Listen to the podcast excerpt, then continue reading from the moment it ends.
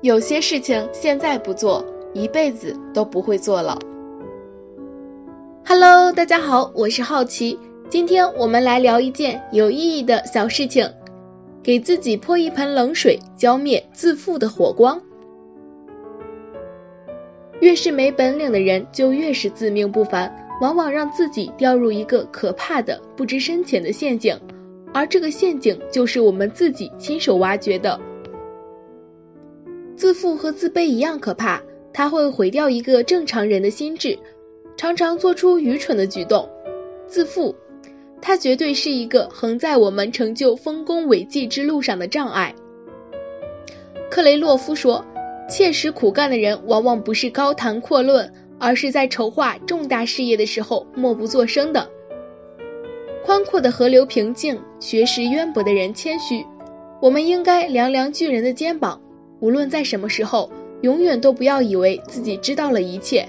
不论人们对你的评价有多高，永远都要有勇气对自己说：“我是个毫无所知的人。”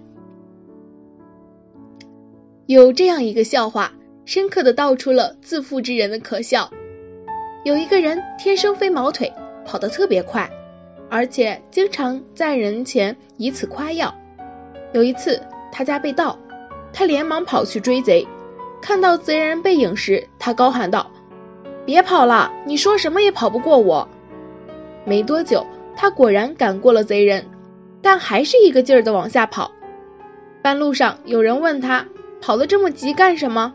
他说：“追贼。”又问他：“贼往哪里跑了？”他得意地说：“我早就超过他了，看，现在连他的影子也看不见了。”由此可见，自负之人的确可怜可笑。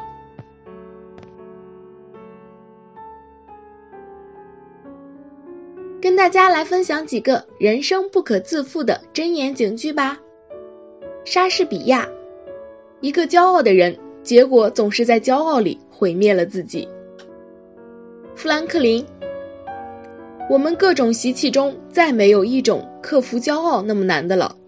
虽极力藏匿它、克服它、消灭它，但无论如何，它在不知不觉之间仍旧显露。